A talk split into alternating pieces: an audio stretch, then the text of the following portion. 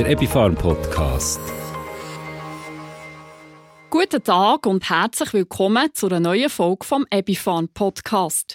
Das ist der Podcast, wo euch Themen rund um Gesundheit, Ernährung und Komplementärmedizin präsentiert.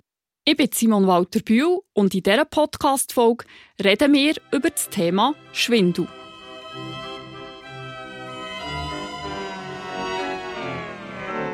Dreht es bei euch im Kopf manchmal so, als wäret ihr gerade mehrere Runden in ein Rösslispiel gefahren? Oder wird es nicht plötzlich schwarz vor Augen und trümmelig? und hört ihr die Vögel pfeifen, wie man so schön sagt. Dann leidet ihr vermutlich wie viele Menschen unter Schwindel. Schwindel ist ein häufiges Problem und je älter das man wird, desto grösser ist die Wahrscheinlichkeit, dass es einem ab und zu Sturm ist, wie man auf Berndeutsch sagt. Man schätzt, dass fast jeder dritte Mensch einisch in seinem Leben einen mittleren bis schweren Schwindelanfall hat. Meistens ist der Schwindel nur vorübergehend, aber es gibt auch Dauerschwindel. Die Ursachen sind fast immer harmlos, aber Schwindel kann auch auf eine ernste Erkrankung hindeuten. In jungen Jahren ist das Phänomen von Schwindel recht selten. Fast immun gegen Schwindel sind zum Beispiel Kinder unter zweijährig, weil bei ihnen der Gleichgewichtssinn noch nicht voll entwickelt ist. Autofahrten auf kurvigen Strassen oder ein schwankendes Boot können ihnen meistens nicht viel anhaben. Die sogenannte Reisekrankheit, die verbunden ist mit Schwindel und Übelkeit, kommt erst, wenn sie etwas älter sind. Jugendliche wiederum leiden relativ häufig unter Schwindel, zum Beispiel, wenn sie zu wenig gegessen oder getrunken haben. Nach der Pubertät verschwindet die Wahrscheinlichkeit für regelmäßigen Schwindel normalerweise. So ab 60 nehmen Schwindelanfälle aber wieder zu. In der Medizin wird prinzipiell unterschieden zwischen sogenannten vestibulärem Schwindel, also dem Schwindel, der das Gleichgewichtsorgan betrifft, und nicht vestibulärem Schwindel, also dem Schwindel, wo die Gleichgewichtsorgane einwandfrei funktionieren und sich die Auslöser für einen Schwindel in anderen Körperregionen befinden. Über das Phänomen Schwindel möchte ich jetzt mit unserem Experten, Dr. Med Simon Feldhaus, reden. Der Simon Feldhaus ist Chefarzt am Paramed-Zentrum für Komplementärmedizin in Bar und arbeitet noch in einem Teilzeitpensum als wissenschaftlicher Mitarbeiter für die Ebifarm. Simon fragt Simon. Simon Walter-Bühl im Gespräch mit Dr. Med Simon Feldhaus. Guten Tag, Simon Feldhaus. Einen wunderschönen guten Tag miteinander. Simon, Schwindel ist ja ein recht häufiges Phänomen, kann aber sehr unterschiedliche Ursachen haben.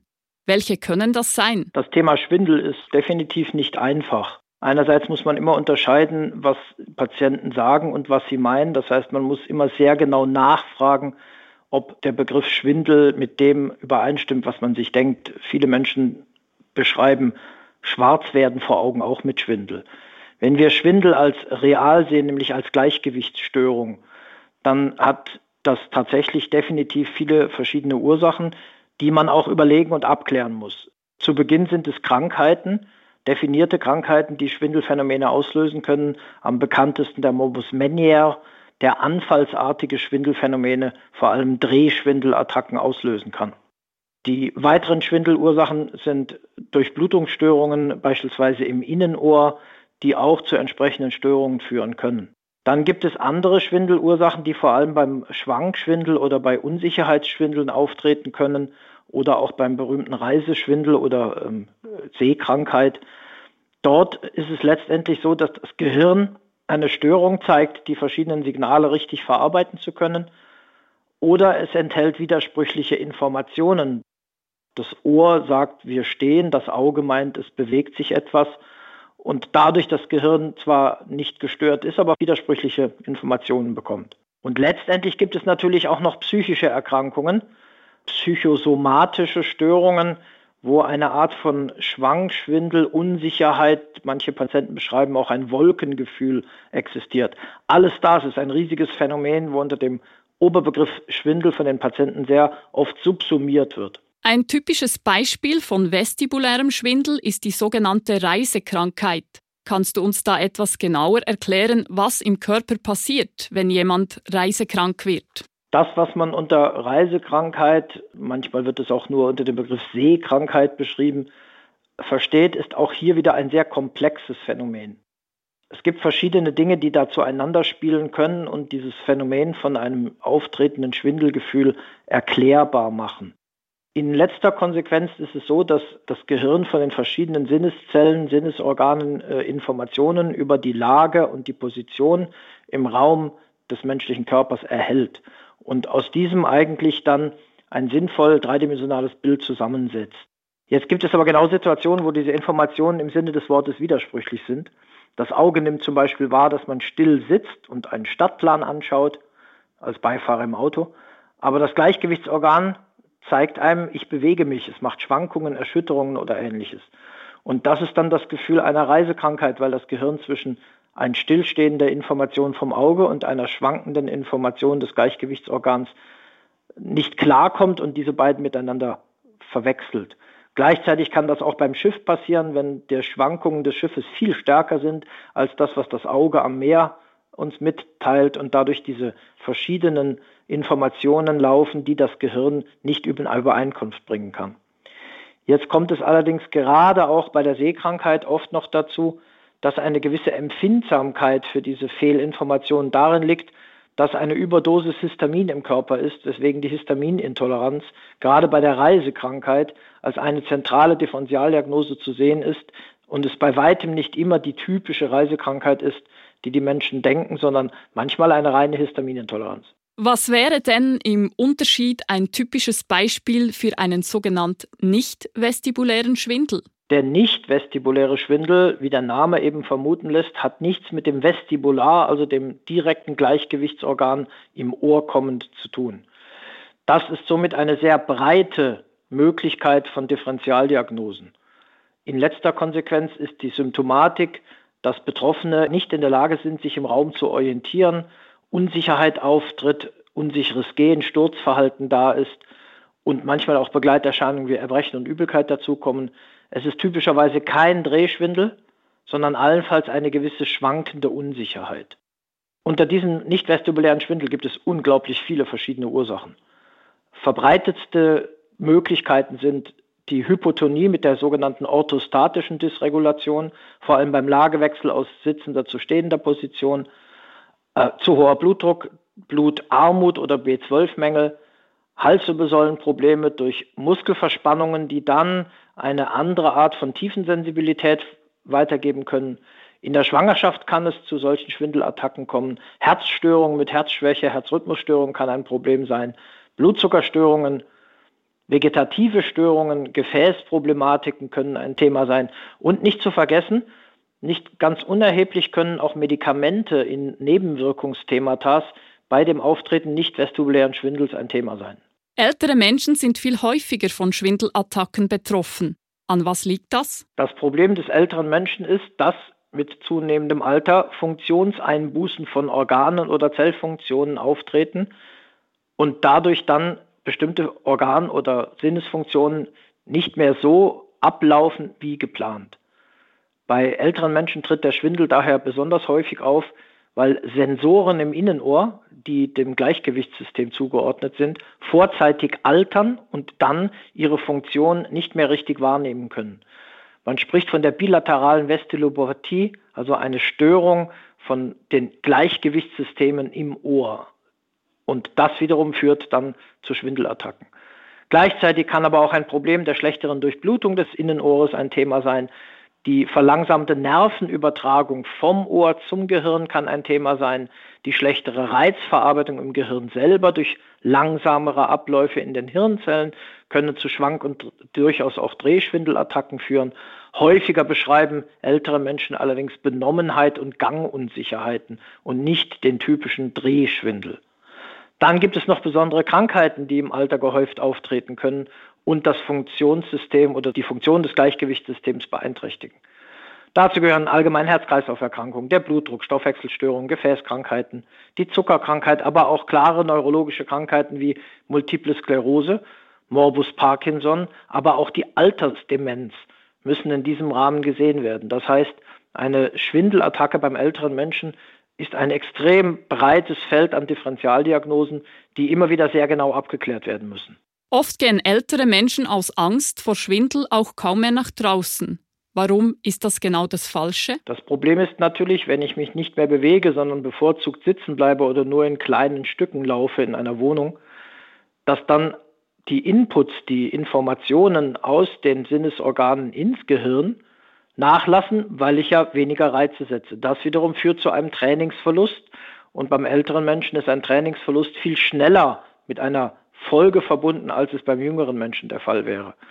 Gleichzeitig werden natürlich auch die Muskeln weniger benutzt und dann kommt auch die Information und der Input der Tiefensensibilität aus der Muskulatur schlechter als weitere Sinneswahrnehmung im Gehirn an. Zudem ist natürlich ein aktiver Zustand, ein körperlich aktiver Zustand mit einer besseren Durchblutung verbunden, auch des Innenohres, aber auch des Gehirns. Und eine reduzierte Durchblutung führt zu einer erneuten reduzierten Funktion dieser Systeme. Also insgesamt kann man sagen, durch Inaktivität wird das Gleichgewichtsorgan letztendlich entlastet. Man braucht es viel weniger. Ein entlastetes System der Natur fährt die Natur weiter zurück, weil sie sieht gar keinen Nutzen, es aufrechtzuerhalten. Es kommt zu einem Trainingsdefizit. Dieses Trainingsdefizit macht ein erhöhtes Ungleichgewicht. Man fängt noch weniger an, sich zu bewegen und es dreht sich eine Teufelsspirale in die Tiefe. Heißt das, ich muss im Alter noch zum Spitzensportler werden? Das natürlich nicht, aber eine regelmäßige Aktivität und Bewegung ist sehr, sehr wichtig. Dazu muss man ebenfalls beachten, dass es darum geht, nicht unbedingt Sport zu betreiben, sondern durch kleine tägliche Übungen das Gleichgewichtssystem zu trainieren, zu challengen, zu schulen und es dazu zu bringen, seine Leistung zu erhalten. Da gibt es viele einfache Übungen, die man machen kann im Sinne von Augenbewegungen. Man sitzt in Ruhe auf einem Stuhl, bewegt die Augen abwechselnd nach oben, nach unten, dann von links nach rechts, versucht dann den Zeigefinger am Arm zu fixieren und zu folgen. Zweite Übungen sind dann Kopfbewegungen, mit der Halswirbelsäule, wo man den Kopf auf die Brust, auf den Nacken legt, auf die linke, auf die rechte Schulter. Und dann die Körperbewegung, dass man auf einem Stuhl sitzt, sich nach vorne beugt, einen Gegenstand aufheben, wieder ablegen, auf die Seite drehen, rotieren, den Kopf drehen, die Schultern drehen, das mit geöffneten und geschlossenen Augen machen. Es gibt also viele, viele vernünftige Eigenübungen, um Gleichgewichtsstörungen auszugleichen. Was für Möglichkeiten bietet die Komplementärmedizin, um Schwindel vorzubeugen oder diesen zu mildern? Das ist natürlich extrem davon abhängig, welche Ursache der Schwindel hat. Was wir jetzt gehört haben, so viele verschiedene Ursachen hat, muss natürlich die Therapie auf die Ursachen ausgerichtet sein. Einfach nur ein Medikament gegen Schwindel zu geben, wird bei einem mechanisch verursachten Schwindel aus der Halswirbelsäule logischerweise nicht funktionieren. Man muss sich also sehr genau überlegen, welche Ursachen sind dort und womit kann ich diese Ursachen angehen. Es gibt Formen, die auf den Körper zentriert sind. Es gibt Akupunktur, es gibt Kraniosakraltherapien. Und dann gibt es natürlich auch noch Substanzen, Arzneimittel, die helfen können. Die Ginkgo-Pflanze kennt wahrscheinlich jeder, ist eines der interessantesten Präparate zur Verbesserung der Mikrozirkulation und Hirnleistung, was dann beim Altersschwindel wohl ziemlich interessant wäre. Die orthomolekulare Medizin kann eine große Rolle spielen, wenn wir von einem oft ja vorkommenden B12 oder auch Vitamin D oder Omega-3-Mangel ausgehen, wo dann diese Mangelsituationen ebenfalls zu Hirnleistungsschwächen führen können, die man dann mit orthomolekularen Produkten ausgleichen kann. Und dann gibt es therapeutisch wirksame, spezifische Präparate gegen Beschwerden, die man mit Schwindel beschreiben könnte, wo vor allem so ultraniedrige Dosierungsmischungen und Kombinationen sehr, sehr interessante Rollen spielen können. Schwindel hat meistens eine harmlose Ursache, aber er kann auch auf eine ernsthafte Krankheit hinweisen. In welchen Fällen sollte man unbedingt einen Arzt aufsuchen? Die Frage ist genau, welche Ursache ein Schwindel hat. Deswegen muss man sich immer die Anamnese, die Aussage des betroffenen Menschen sehr genau anhören. Es ist natürlich dann immer eine heikle Geschichte, wenn ein Schwindel aus völliger Gesundheit erfolgt, plötzlich heftigst vor allem Drehschwindelattacken vorhanden sind oder aber wiederholt auftritt ohne eine direkt erkennbare Ursache, also kein Reise- oder Schwankschwindel durch Bewegung, sondern einfach aus dem Nichts heraus Schwindelattacken auftreten. Der Schwindel ein Drehschwindel ist, der vor allem lange anhält, wenn es so ist, dass bestimmte Kopfbewegungen praktisch immer, wenn man diese Bewegungen wiederholt, zu erneutem Schwindel führen. Das ist vor allem bei bestimmten Drehungen des Kopfes der Fall weil es dann eventuell zu einer Einklemmung eines Gefäßes an der Halswirbelsäule kommen könnte. Oder natürlich, wenn der Schwindel auch mit zusätzlichen anderen Körpersymptomen auftritt, mit Fieber, mit einer Infektionskrankheit, mit anderen Phänomenen. Oder wenn natürlich der Schwindel nacherkennbar ausgelöst wurde durch einen Unfall, durch einen Sturz oder durch andere Maßnahmen, durch Medikamente. Sobald ich ein Medikament eingenommen habe, zwei Wochen später beginnt ein Schwindel. Alles diese Dinge, die man nur durch Erfragung des Patienten herausfinden kann, müssen klar abgeklärt werden, weil dann eine ärztliche Abklärung der Ursachen zwingend notwendig ist. Herzlichen Dank, Simon Feldhaus, für deine Ausführungen und Tipps rund ums Thema Schwindel. Das ist gern geschehen. Alles Gute und bis zum nächsten Mal. Simon fragt Simon. Das ist der Dr. Med Simon Feldhaus, Chefarzt am Paramed Zentrum für Komplementärmedizin in Bar. Produktinformation. Debbie Farm stellt euch ausgewählte Produkte aus ihrem Sortiment vor. Ein Präparat, das aktiv gegen Schwindel helfen kann, ist das Arzneimittel Vertigohel. Vertigohel kann gemäss homöopathischem Arzneimittelbild bei Schwindel mit verschiedenen Ursachen, insbesondere bei arteriosklerotischem Schwindel und bei Reisekrankheit, angewendet werden. Vertigohel ist ein homöopathisches Komplexmittel und bietet eine breite symptomatische Behandlung von Schwindelanfällen, was die Lebensqualität der Betroffenen nachhaltig verbessern kann. Vertigohel besteht aus vier homöopathisch aufbereiteten Inhaltsstoffen, die sich in ihrer schwindelhemmenden Wirkung ergänzen.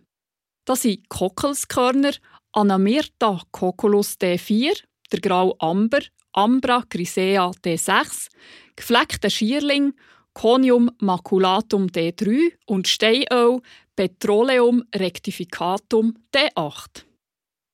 Vertigohel hat folgende Eigenschaften. Es kann die Häufigkeit, Dauer und die Stärke von Schwindel reduzieren. Es kann bei verschiedenen Ursachen von Schwindel eingesetzt werden. Und es bietet verschiedene Darreichungsformen, nämlich Tabletten und Tropfen. Die Dosierungsempfehlung ist folgendermaßen: Wenn vom Arzt oder der Ärztin nicht anders verschrieben, dann nehmen Jugendliche, Erwachsene und Kinder über zweijährig jeweils dreimal täglich eine Tablette und lassen die unter der Zunge vergehen. Bei akuten Beschwerden nimmt man am Anfang alle 15 Minuten eine Tablette, aber auch hier am Schluss nicht mehr als maximal drei Tabletten pro Tag. Für Kinder ab zweijährig können Tabletten verdrückt und in etwas Wasser aufgelöst werden. Bei den Tropfen nimmt man dreimal täglich 15 bis 20 Tropfen und bei akuten Beschwerden am Anfang alle 15 Minuten 10 Tropfen.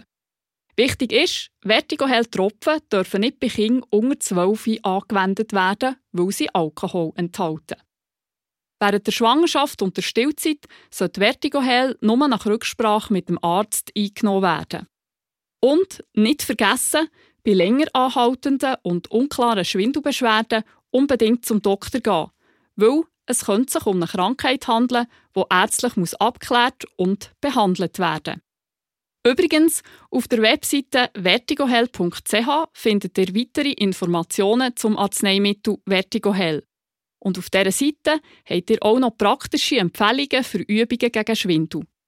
Jetzt hoffe ich, von all diesen Informationen sei es nicht schon ganz trümmelig und wünsche euch eine gute Zeit. Bis zum nächsten Ebifarm Podcast. Eure Begleiterin im Gleichgewichtsorgan Simon Walter Bühl. Vertigohell ist ein zugelassenes Arzneimittel der Epipharm AG. Lassen Sie sich von einer Fachperson beraten und lesen Sie die Packungsbeilage. Der Epipharm Podcast.